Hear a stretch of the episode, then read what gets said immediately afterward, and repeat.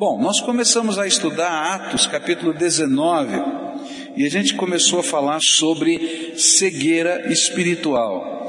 E nós vimos em Atos 19, no meio daquele tumulto que vai acontecer dos fabricantes de ídolos, né? de Diana ou de Artemis dos Efésios e dos modelos do templo, uma série de meios pelos quais a gente vê a cegueira espiritual sendo trabalhada dentro de uma sociedade. E nós aprendemos que uma das armas da cegueira espiritual são os interesses econômicos. E aqui o texto diz que aqueles fabricantes de imagens estavam muito preocupados com a pregação do apóstolo Paulo e da igreja cristã, porque eles afirmavam afirmavam, não é, que aquelas estatuetas não eram deuses, não tinham poder, eles não podiam ouvir as orações. E, e eles dizem assim: olha, se esse povo está começando a crescer, tem muita gente acreditando nessa mensagem, e se o povo acreditar nessa mensagem, o nosso lucro vai embora, porque as fábricas de deuses vão desaparecer. E eles começam um tumulto baseado nos seus interesses econômicos. E nós vimos como às vezes os interesses econômicos dentro de uma sociedade incentivam o pecado, atrapalham os valores morais na vida das pessoas e parece ser uma coisa mais ou menos natural, porque afinal de contas todo mundo tem que ganhar dinheiro, mas na verdade é uma forma de cegueira espiritual. Depois nós vimos ainda nesse texto no verso 27 que uma outra preocupação que os fabricantes de imagens tinham é que eles por causa do poder econômico que possuíam, eles tinham um forte poder político, um forte poder de influência. E nós começamos a estudar que uma das outras ferramentas da cegueira espiritual, aliado ao poder econômico, são as forças políticas que tráfico de influência que tentam impedir o avanço do reino de Deus, a promoção daquilo que é justo, verdadeiro, honesto, santo, porque existem outros interesses por trás. E eu queria continuar estudando esse texto, e nós vamos ver ainda no verso 27, capítulo 19 do livro de Efésios, verso 27 eu queria olhar para mais uma ferramenta de cegueira espiritual que vai trabalhando dentro da sociedade e que às vezes a gente se acostuma a ela e parece que a gente não percebe como é usada para que as pessoas não creiam na palavra de Deus e tomem decisões de valores na sua vida. A palavra de Deus diz no verso 27 do capítulo 19 do livro de Atos, não somente há o perigo de nossa profissão perder a sua reputação, são os fabricantes de imagens conversando, mas também de o templo da grande deusa e a própria deusa adorada em toda a província da Ásia e em todo o mundo ser destituída de sua majestade divina. Uma terceira causa da cegueira espiritual era a força da cultura naquela sociedade.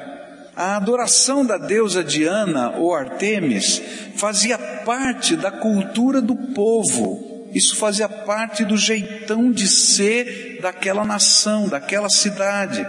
E quando nós estudamos a história da religião, nós descobrimos que um certo sincretismo religioso fora desenvolvido com uma deusa da caça, arqueira exímia dos lídios e que essa deusa, que era uma deusa da região, havia se fundido com a deusa romana Diana, que também havia já se fundido com a deusa grega Artemis.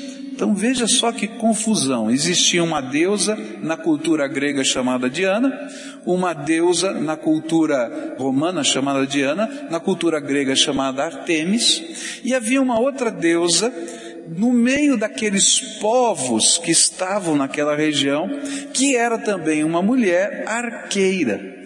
E aí eles misturaram os conceitos de Artemis com Diana e com essa deusa local. E aí a Diana dos Efésios era ao mesmo tempo Artemis, ao mesmo tempo Diana e ao mesmo tempo a deusa dos lídios. E com isso, a cultura local que tinha vindo com a deusa dos lídios, que era uma arqueira exímia, fazia parte do culto a Artemis, Diana, sei lá quem, que eles estavam cultuando naquele contexto. E virou algo tremendamente ligado à cultura daquele povo, às histórias daquele povo. Assim, vários aspectos da cultura e das histórias dos povos daquela região se fundiram na adoração da deusa dos Efésios pertencer àquela religião, naquela localidade, naquele contexto do mundo, era a mesma coisa que dizer que ele pertencia àquela parte do mundo. Então, se você negasse a religião da deusa, você não era de Éfeso. Você estava negando a sua cultura. Você estava negando as suas tradições. Você estava negando o seu jeito de ser. É a mesma coisa que se disséssemos, tá? Que se você não adora determinado santo, você não é brasileiro. Ou se você não pratica determinado culto, você não é brasileiro. Basicamente, essas coisas estavam tremendamente ligadas. É interessante perceber que até hoje a cegueira espiritual está conectada a forças culturais que condicionam a nossa experiência e o nosso entendimento do que é fé e que tantas vezes nós somos acusados de estar negando as nossas raízes históricas quando nós abraçamos uma fé que tem a ver com a nossa própria vida e com a nossa própria experiência. Quantos se converteram, por exemplo, do catolicismo, né, porque é a religião mais forte no Brasil? E quantos não ouviram ao se converterem do catolicismo que estavam abandonando as suas tradições familiares, abandonando a sua cultura, o seu jeito de ser? Não é verdade isso? Isso está tremendamente conectado. Você está negando a sua cultura, não é? E por causa da sua fé, você deixa de praticar determinadas coisas que fazem parte da cultura, e à medida que você faz isso, as pessoas estão te dizendo: tá vendo? Você está abandonando não só a sua fé, mas o jeitão de ser da nossa gente. E a grande pergunta é: será que toda cultura é ruim? Jeito de ser de um povo é ruim? A resposta é não. Porém, nem tudo que faz parte de uma cultura é bom. E isso é importante a gente entender. Por exemplo, uma das grandes crises que a gente vive no Brasil é o conceito da FUNAI de cultura. Então a FUNAI hoje no Brasil não gosta que qualquer qualquer missionário vá trabalhar com os índios. Porque eles acham que tem que ser preservada a cultura e deixada intacta a cultura dos índios do jeitinho que ela está, sem nenhuma interferência de qualquer parte. Esse é o conceito daqueles teóricos que estão lá. Não importa se eles vão morrer porque não tem remédio, não importa, não importa nada. O importante é que se preserve a cultura. E é tão forte esse conceito no Brasil que alguns algum tempo atrás, alguns meses atrás, eu mostrei um filme produzido por é, índios brasileiros. Esses índios brasileiros tiveram a oportunidade de estudar saíram das suas aldeias e eles estão fazendo uma campanha em todo o Brasil dizendo a cultura dos nossos povos tem aspectos que precisam ser coibidos pelo governo brasileiro, porque o governo brasileiro deixa acontecer determinadas coisas dentro da aldeia que não deixaria acontecer aqui fora. Por exemplo, se nasce uma menina ou se nasce uma criança com algum tipo de defeito, ou se é a, a primeiro filho é uma menina, a mãe vai, abre um buraco na terra, joga a criança lá dentro e enterra viva. E o governo brasileiro sabe disso, e a FUNAI sabe disso, e absolutamente ninguém pode fazer nada. E um missionário evangélico um dia desenterrou aquela criança e levou para sua casa, porque ela ia morrer, e ele foi preso. Aí os índios fizeram um filme mostrando como é esse aspecto da cultura, exibiram no Congresso Nacional e tramitam uma lei que ainda não foi aprovada. A gente olha para uma coisa dessas, a gente pensa assim: será que tudo que existe numa cultura é bom?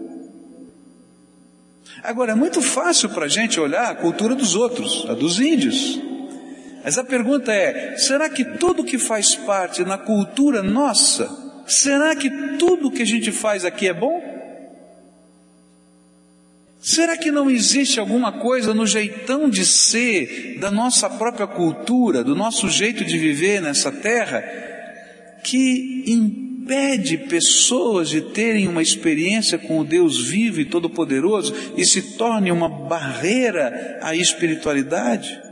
Alguns anos atrás, na cidade de Lausanne, na Suíça, um grupo de cerca de 5 mil pastores e líderes do mundo todo se reuniram e um dos assuntos que eles discutiram foi e a cultura? Como é que funciona a cultura nesse contexto?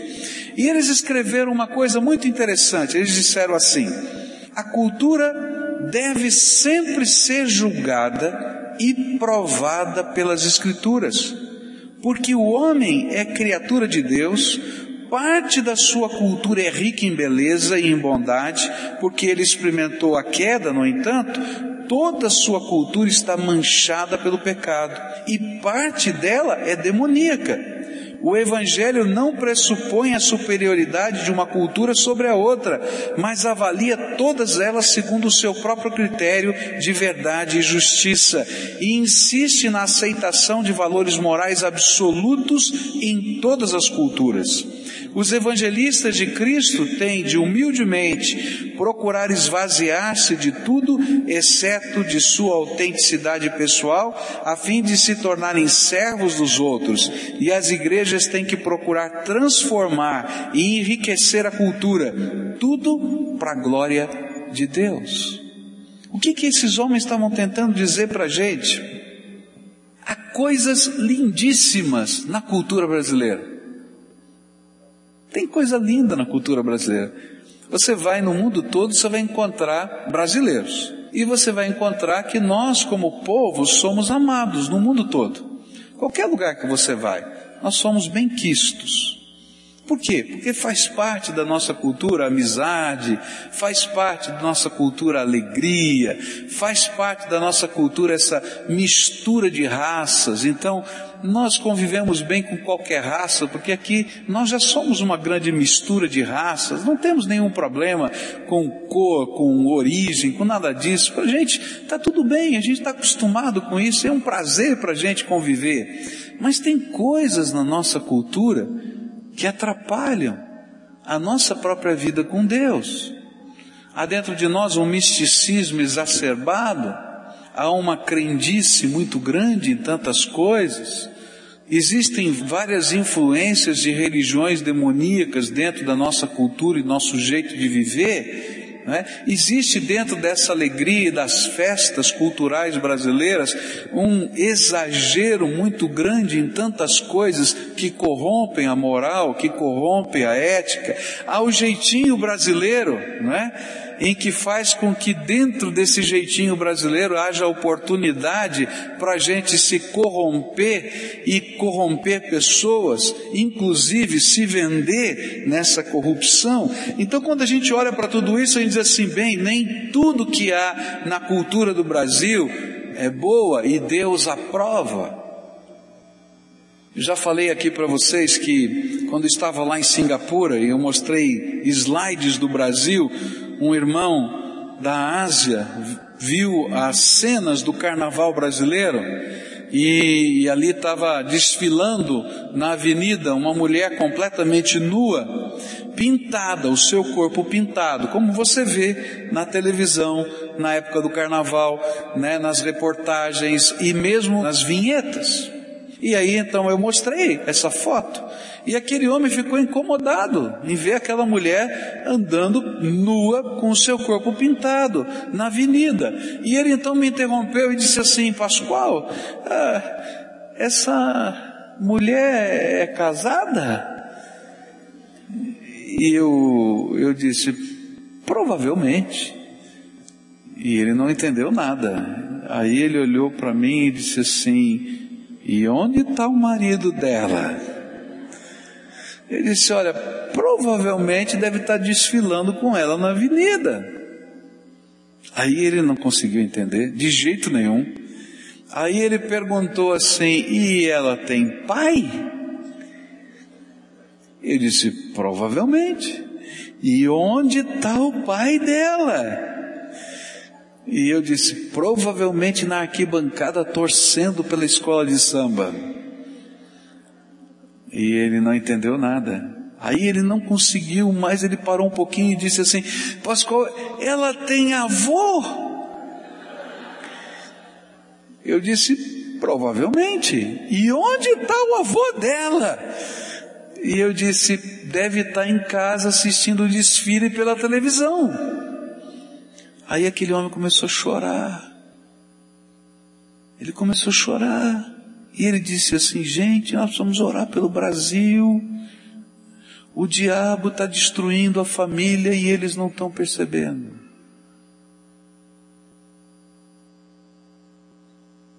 Porque os mínimos valores morais estão sendo quebrados. Que a Bíblia está tentando dizer é que uma das maneiras da cegueira espiritual ficar no nosso jeito de viver é através da cultura. Quando na cultura brasileira, a televisão brasileira fala de pais que dizem assim para os filhos de 13, 14, 15 anos: Ah, eu prefiro que eles façam sexo no nosso quarto. E aí o papai e a mamãe cedem o quarto, dão a camisinha e diz: façam sexo aqui. Que está acontecendo com a nossa cultura? Ou quando o vovô e a vovó, viúvos, não se casam, mas se juntam, por medo de perder algum ganho pecuniário. O que, que eles estão ensinando para os nossos meninos? Que casamento, que família não vale absolutamente nada. Quando a gente começa a deixar a cultura entrar na nossa vida e corromper os nossos valores espirituais e morais, a cultura se torna uma cegueira espiritual. E qual é o nosso papel? Não é destruir a cultura, mas é resgatar o que tem de bom na nossa cultura para Jesus. Por isso não existe música santa, música secular. Todos os ritmos são abençoados por Deus se eu for capaz de resgatá-los para a glória de Deus. Por isso não existe um aparelho de televisão demoníaco, como algumas pessoas diziam, o aparelho não é demoníaco, o conteúdo que ele veicula pode ser demoníaco, então eu tenho que resgatar os meios de comunicação para a glória de Deus. E esse é o nosso papel, é transformar a cultura que está impregnada pelo pecado e usada por Satanás para que as pessoas não reconheçam a glória do Todo-Poderoso e transformar numa cultura que possa ser para a glória do Todo-Poderoso Senhor. Não é idolatrar a cultura. Então, quando alguém vem e diz assim, pastor, vamos fazer uma peça de teatro, e a primeira coisa que eu vou perguntar é qual é o teu objetivo? Porque eu não quero ser como a Igreja Católica foi no passado, mecenas da cultura, que paga o artista. E se isso que está sendo feito não for para a glória de Deus, para a salvação de pessoas, para a transformação de vidas, nós não estamos aqui apenas para financiar um projeto, nós estamos aqui para levar a glória de Deus em todos os lugares e encher essa terra com a glória do Senhor. E se a gente perder isso de visão, meus irmãos, a gente vai ser engolido pela cultura. E não pelo projeto de Deus. Agora, a cultura não está só aqui em cima do palco. A cultura está na tua casa, está no jeito que você vive, no jeito que você cozinha, no jeito que você resolve problemas. E nós temos que pegar todos esses aspectos bons e valorizá-los ainda mais. Mas aqueles que estão impregnados com aquilo que não presta, nós temos que resgatá-los e colocar a graça de Deus nesse negócio. E tem que começar em casa, queridos. Hoje faz parte da cultura brasileira, na cidade de Curitiba, um papai levar uma criança, é, de 14, 15 anos, 16 anos, para uma festa, meia-noite, deixar essa criança e vir buscar às seis da manhã. Entra naquela festa, pai, para ver se essa cultura presta. Porque se não presta, você não pode apoiar uma porcaria dessa. Ah, não, mas todo mundo faz. Na escola é assim. Hoje é assim. Queridos, isso é cultura. Mas tem coisa na cultura que não presta. E que se a gente não tomar cuidado, essa cultura destrói a nossa fé, destrói a nossa vida. Depois a gente vai chorar porque os nossos filhos são dependentes de substâncias químicas. Recentemente, um grupo nosso de jovens e adolescentes saiu aqui na Avenida Batel de madrugada para evangelizar na porta dos bares. E sabe quem a gente encontrou na porta dos bares de madrugada? Os seus filhos. É, os seus filhos. Ô oh, pastor, o que o senhor está fazendo aqui? a pergunta é o contrário. O que que você está fazendo aqui? Entendem o que eu estou falando? Eu quero ver a igreja toda na porta do bar dizendo para eles: Olha, menina, o que você está fazendo? Uma garrafinha PET na mão, crianças de 15, 14 anos, parecendo uma soda limonada cheia de vodka e bebendo vodka, 14, 15 anos, tomando êxtase saindo da igreja, dizendo para você, alguns que estão na igreja, e indo em algumas casas aqui no entorno de prostituição, de adolescentes, sendo aliciados por jovens de 20, 22 anos. Essa cultura que está aqui no nosso país, na cidade de Curitiba. Eu não estou falando lá de um outro lugar do mundo, eu estou falando aqui, ó. E a gente olha passivamente e diz: que bom, que maravilha. E ainda tem pai que faz alguns acordos. Eu acho incrível isso. Tá bom, vai na festa sábado e domingo de manhã você vai na igreja. Ele vai dormir no banco. Eu chego às seis horas da manhã na tua casa. Esse é o tipo de acordo. Com o diabo não se faz acordo. Tá entendendo? Não tem, queridos. Ou a gente enfrenta a situação, vai junto, fica lá na festa. Você vai ver o que está rolando lá dentro. Não, você fica do lado de fora. Porque se você entrar na festa, ele vai dizer: Não, pai, eu vou pagar o maior mico do senhor entrar aqui dentro. Pague o mico. Eu vou ficar aqui. Por quê? Porque tem coisa que não presta, meus irmãos. E a gente vai cedendo, cedendo, cedendo, que nem uma história muito antiga que eu vi uma vez, né? Que o beduíno ficou com dó do camelo, estava com uma tempestade de areia muito forte, né? E aí ele falou, tadinha do camelo, o camelo está lá de fora, tempestade de areia. Aí ele falou assim, eu vou deixar o camelo colocar a cabeça dele dentro da tenda, né? O camelo gostou, né? Ele enfiou o pescoço, Aí ele gostou mais ainda, enfiou uma corcova, segunda corcova, depois o beduíno estava fazendo acampamento lá de fora e o camelo dentro da tenda. E é isso que acontece com o pecado, a gente vai deixando entrar aos pouquinhos, aos pouquinhos, daqui a pouco você está do lado de fora. Você está do lado de fora. E aquilo que tem valor e justiça não tem mais lugar na tua casa, na tua vida. O que estava acontecendo na cidade de Éfeso era assim: nós temos que combater essa pregação do Evangelho, senão ela vai destruir a cultura da deusa Diana dos Efésios. E aí, o que vai acontecer por causa dessa defesa da cultura, é como se estivesse num jogo de futebol, falar nisso hoje não é bom, né? Num jogo de futebol, né?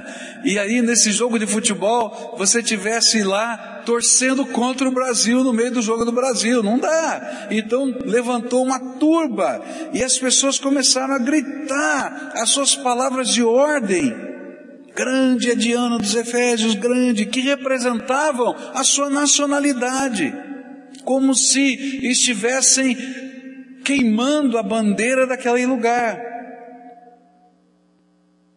Quando isso acontece, as pessoas deixam de ouvir a Deus, deixam de pensar no que Deus está falando e só começam a reagir emocionalmente porque mexeu com os brios da sua cultura. E é por isso que a cultura se torna, em tantos lugares, um instrumento de cegueira espiritual. Mas não somente a cultura de uma nação, mas o jeitão, às vezes, da nossa família, da nossa cidade, da nossa região. Agora, outro aspecto interessante é que há elementos na nossa cultura que não são necessariamente nem maus ou bons e que a gente pode usar para a glória de Deus através da nossa fé, porque eles se tornarão grandes instrumentos de impacto na vida das pessoas. O grande problema é quando a cultura ela se torna um instrumento de cegueira espiritual na nossa vida. Eu olho para a cultura brasileira e tem tanta coisa bonita. Eu olho para a cultura das famílias. Uma coisa bonita, por exemplo, na família brasileira. Nós não queremos que os nossos filhos saiam de casa, não é verdade? Em várias culturas do mundo, quando um menino ou uma menina faz 18 anos, Aí diz, bom, agora você está por tua conta, vai morar lá na universidade, vai alugar um quartinho e vai seguir a tua vida. Mas na cultura brasileira não é assim, né? A gente não fica com a gente, a gente está junto, nós somos família, e a gente gosta desse, desse aconchego, desse abraço, né? E casa de mãe, casa de pai é uma beleza. A gente entra, não importa a idade, se está casado ou não, a gente abre a geladeira, reclama que não tem o que a gente queria, não é? Porque já não compro todo dia, porque você não está aqui, mas não tem o que coisa que eu gosto, né? A gente olha assim, já cresceu, eu continuo igual, é dia. Mas é gostoso, não é? A gente tem que aproveitar essas celebrações da, do jeito de ser da da família brasileira para adorar a Deus e fazer da nossa casa uma festa de louvor e adoração, não aqueles cultos quadrados, chatos, não, mas aquela celebração de, de abençoar os nossos filhos, de celebrar a vida com eles, de deixar valores do reino de Deus, porque faz parte da nossa cultura isso. Né?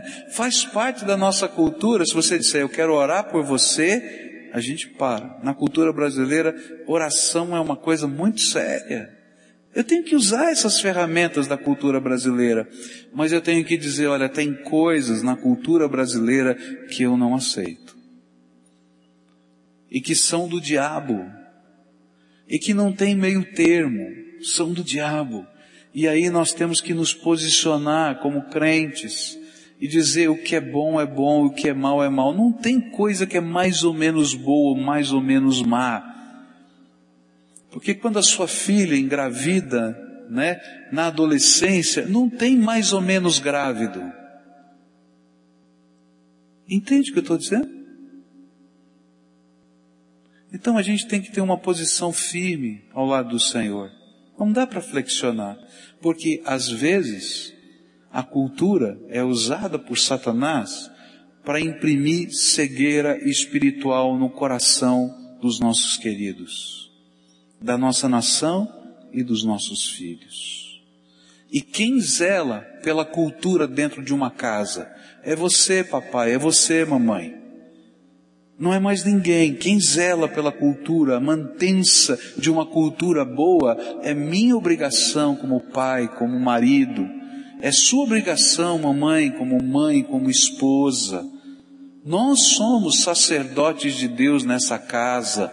E se a gente não cuidar do nosso sacerdócio, a nossa casa vai perder a benção de Deus.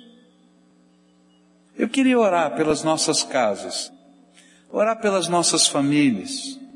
Eu queria pedir que Deus nos desse discernimento, porque é muito interessante como a cultura está tão introjetada na cabeça da gente que a gente não percebe a gente não percebe que às vezes o nosso jeitão de ser está atrapalhando os valores do reino na nossa casa.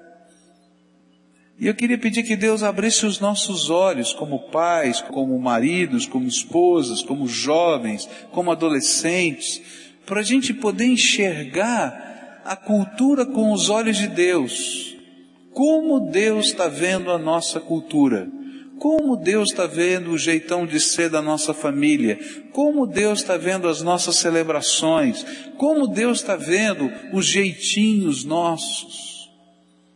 Essa é uma oração para todos nós, queridos. Nós estamos inseridos dentro de uma cultura, não tem jeito de sair. E nós não queremos ser um gueto dentro da cultura, nós queremos ser uma voz dentro dessa cultura que diz Jesus é Senhor da cultura brasileira. E a gente vai trabalhar para que isso aconteça, porque o reino de Deus vai entrar nessa terra. Amém? Então vamos começar orando pela nossa casa. Eu queria que você lembrasse o nome de cada pessoa da sua casa. E a primeira coisa que você vai pedir é a bênção de Deus sobre cada uma dessas pessoas sem qualquer outra palavra. Senhor, abençoa e diz o nome dessas pessoas. Abençoa, abençoa, Senhor. É. Segunda coisa que a gente vai pedir, Senhor, abre os nossos olhos para que a gente enxergue a nossa casa, os nossos costumes com os teus olhos. e me dá a coragem que o Senhor deu para Gideão. Porque quando Deus abriu os olhos de Gideão, ele mostrou no fundo do quintal da casa dele o templo de Baal. E Deus disse para Gideão: Vai lá e destrói o templo de Baal que está no fundo do quintal da tua casa. Porque aquilo que Deus vai te mostrar, às vezes você vai ter que destruir, vai ter que tirar. E não foi fácil para Gideão. A cidade inteira foi lá para matá-lo porque ele tinha destruído no fundo do quintal da casa dele o templo de Baal. E aí você vai assumir um pacto com Jesus. Jesus me dá coragem e poder para destruir aquilo que não te agrada dentro da minha casa e fazer diferença na minha casa. Agora a gente vai olhar um pouquinho mais alto. Olha para os relacionamentos, a escola, o trabalho. E diz: Senhor Jesus, me faz um agente da tua graça transformadora na cultura em que eu estou inserido. Senhor Jesus, nós estamos aqui na tua presença ouvindo a voz do teu Espírito Santo. E o teu Espírito está falando conosco.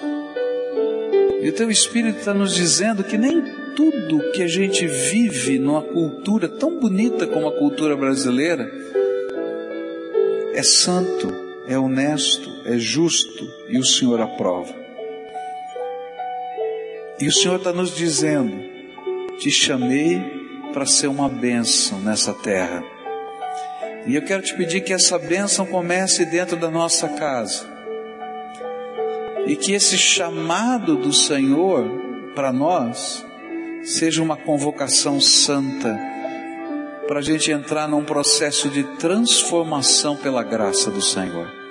Começa primeiro comigo, Senhor. Começa conosco aqui na nossa vida, nos nossos valores, no nosso coração. Depois, como sacerdotes do Senhor dentro da nossa casa, faz a nossa casa um lugar em que o Senhor sinta alegria de estar, em que a tua presença se revele, em que a glória do Senhor possa encher esse ambiente e que nada, Senhor, que faça parte da nossa cultura, mesmo familiar, que te entristeça possa ficar dentro da nossa casa.